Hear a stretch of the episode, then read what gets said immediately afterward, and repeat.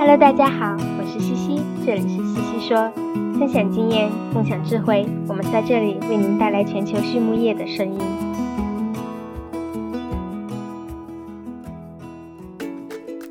感谢西西说的合作伙伴们：美国达农威公司，值得信赖的营养与健康专家；海纳川生物，微生态制剂领跑者，利用生物科技创造崭新价值；优宝生物，三和药业。让健康养殖更简单。隆昌动宝十七年专注研制天然提取添加剂，引领畜牧业节能优产。拉曼动物营养，全球顶尖的酵母和细菌微生态产品生产供应商。大地汉克三十年专注为动物提供美味与健康。岭南动宝让食品和伴侣动物不断丰富我们的生活。禾本生物专业酶制剂全球供应商，深耕生物发酵二十年。康德全包膜凝聚未来，凝聚更多力量，释放更多能量。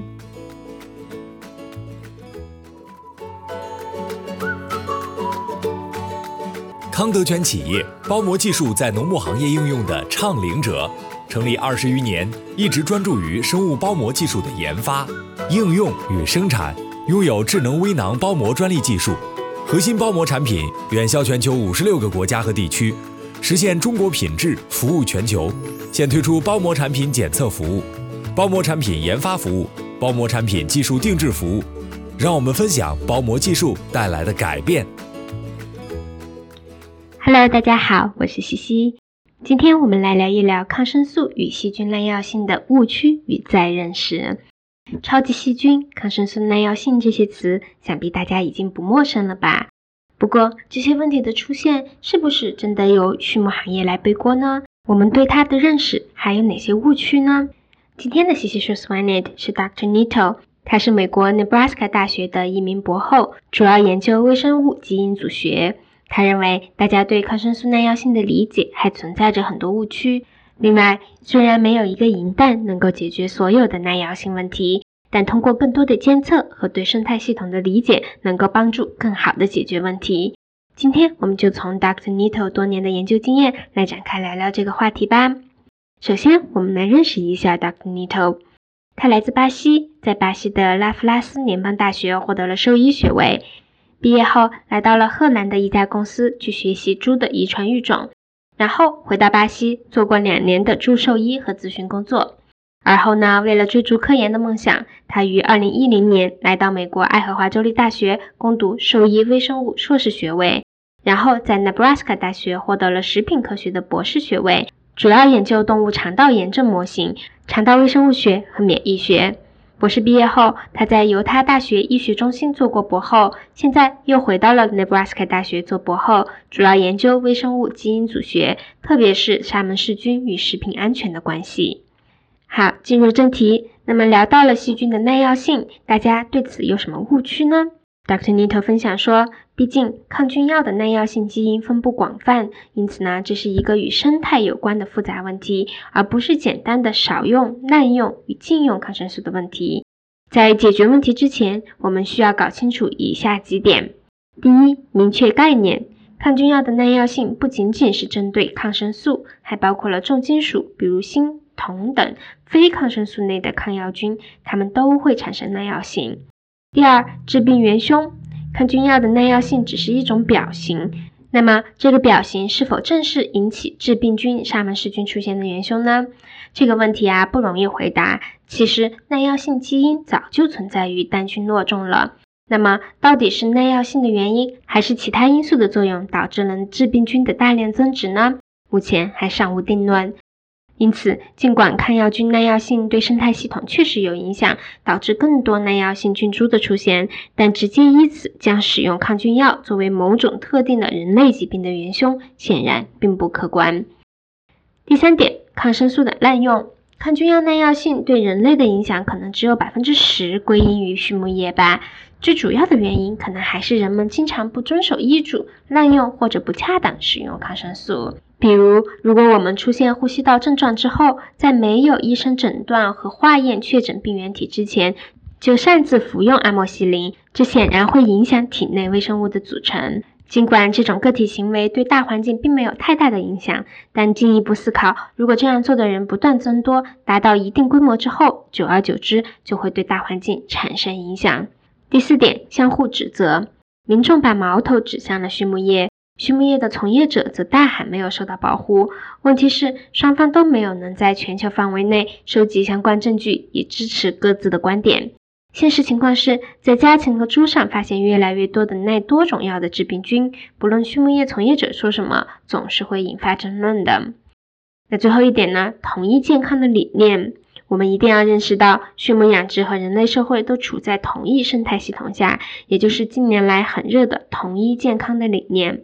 那么问题来了，我们正在为统一健康做努力吗？我们真的理解统一健康吗？这些都是值得大家共同深思的问题。好，那么除了抗生素之外，还有哪些因素可以引起抗菌药的耐药性呢？Dr. Nito 分享说，有以下几种因素：第一，消毒剂，细菌会对消毒剂产生耐药性吗？答案是肯定的。也许这就是经过消毒剂洗礼后还能存活下来的病原菌自然选择的结果。以季铵盐类消毒剂为例，研究发现细菌基因组中有特定的基因对该类消毒剂有耐性。那么，我们课题组最新的研究发现，新港沙门氏菌的一个亚谱系啊，就对季铵盐类消毒剂有耐性。那么，季铵盐类消毒剂的使用是否和新港沙门氏菌这个亚谱系的出现有关系呢？随着研究的深入，我们会发现，新港沙门氏菌这个亚谱系不仅对季铵盐类消毒剂有耐性，对其他一些抗菌剂也有耐性。而到底是哪种抗菌药导致了这个亚谱系的出现的，这就需要进一步的研究了。第二个因素是重金属。沙门氏菌有两千多种血清型，目前关注度最高的是能引起人和猪肠炎的鼠伤寒沙门菌。根据它的鞭毛抗原，又可以分为单向菌和双向菌。目前出现较多的是单向菌，对多种药物都有耐性，而且对三种重金属也有耐性。那么，饲料中的铜是否是引起这个细菌持续存在在猪中的幕后推手呢？如果是的话，似乎就能解释在没有使用抗生素的情况下，还能出现耐药性沙门氏菌的现象了。第三点，紫外线、pH 值、湿度等因素都影响细菌的活力，细菌的营养也是要考虑的一方面。好，接下来聊到的一个问题是抗菌药耐药性对畜牧业的影响。Dr. Nito 说。耐药细菌对畜牧业的影响主要集中在以下几点：第一呀，数据隐私。当有疾病爆发的时候，调查人员和律师有可能会引导舆论指责某个特定的养殖场，这也是追溯流行病学引发的现象。尽管初衷是查明病原体的来源，进而保护养殖业免受更大的影响，但与此同时也会引发对发病养殖场的法律诉讼。因此啊，要保障行业科研的持续开展，需要建立一个机制来保护养殖户和行业的自身利益。作为一个科研工作者，我需要一直沿着动物到人体的食品链来寻找病原谱系，而不希望对某个养殖场的诉讼问题影响我对流行病学的研究。第二，寻找元凶，我们需要从进化和生态的维度来看待问题。抗菌药耐药性是个问题。但它真的是导致人类和动物患病的致病菌出现的元凶吗？我们并不知道。得像很多遗传学研究性状一样，要发现这些性状和细菌以及生态之间的因果关系，找到真正的元凶。第三，综合分析，我们不能仅仅根据引起临床症状的分离菌株的测序来下定论，毕竟它只是一小部分，我们还要分析环境中的菌株。因此啊，做基因组分析时所需的元数据，除了来源于 NCBI 这类拥有大量序列数据库之外，还需要结合来源、宿主、养殖场抗生素使用情况等信息。那么，在了解了抗菌药耐药性的基本知识之后，有哪些解决问题的科学手段呢？Dr. Nito 分享了以下几种：第一，基因组学，它可以用来解决耐药性细菌的种类、组成以及不同谱系特征基因的问题。不过啊，基因组学只能预测细菌的表型，但是我们仍然需要检测表型，并且需要结合生态学的上下文来做。那么第二个手段就是生态学，假如我们分离并且测序了来自同一个地点、不同动物体内的一千种沙门氏菌菌株，就相当于采集的是在一个生态系统下的样本，而不是来自不同地区的样本。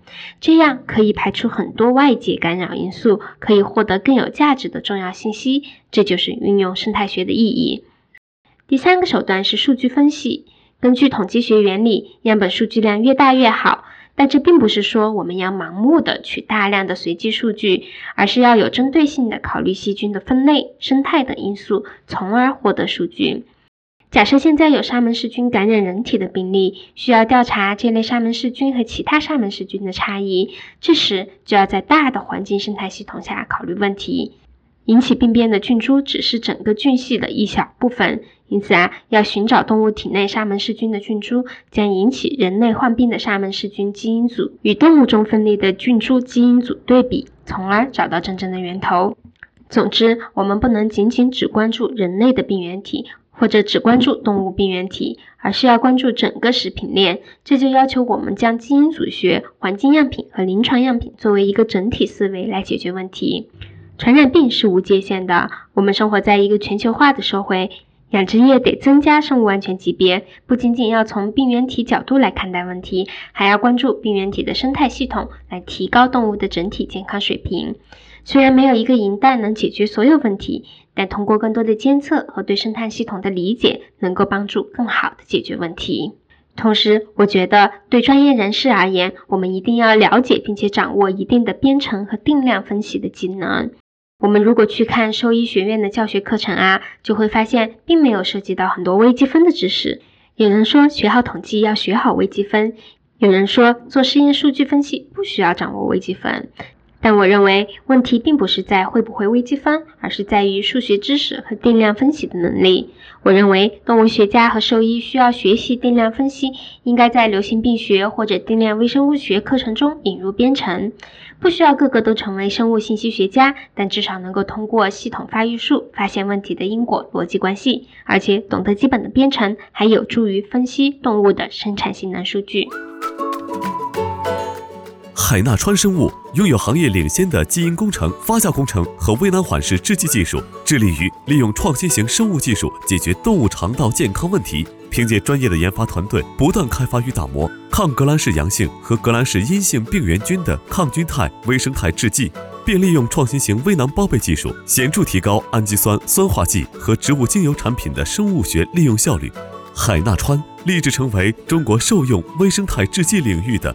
高科技企业领跑者，为行业提供专业高效的抗生素替代品，为饲料安全和食品安全贡献我们的行业力量。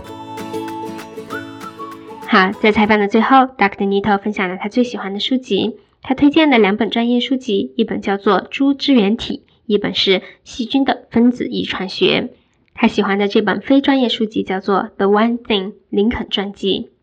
最后一个问题是什么使优秀的行业精英与众不同呢？达克尼特说是热爱、努力以及跟对好的人生导师。好，今天的西西说就到这里，谢谢大家，我们下期再见。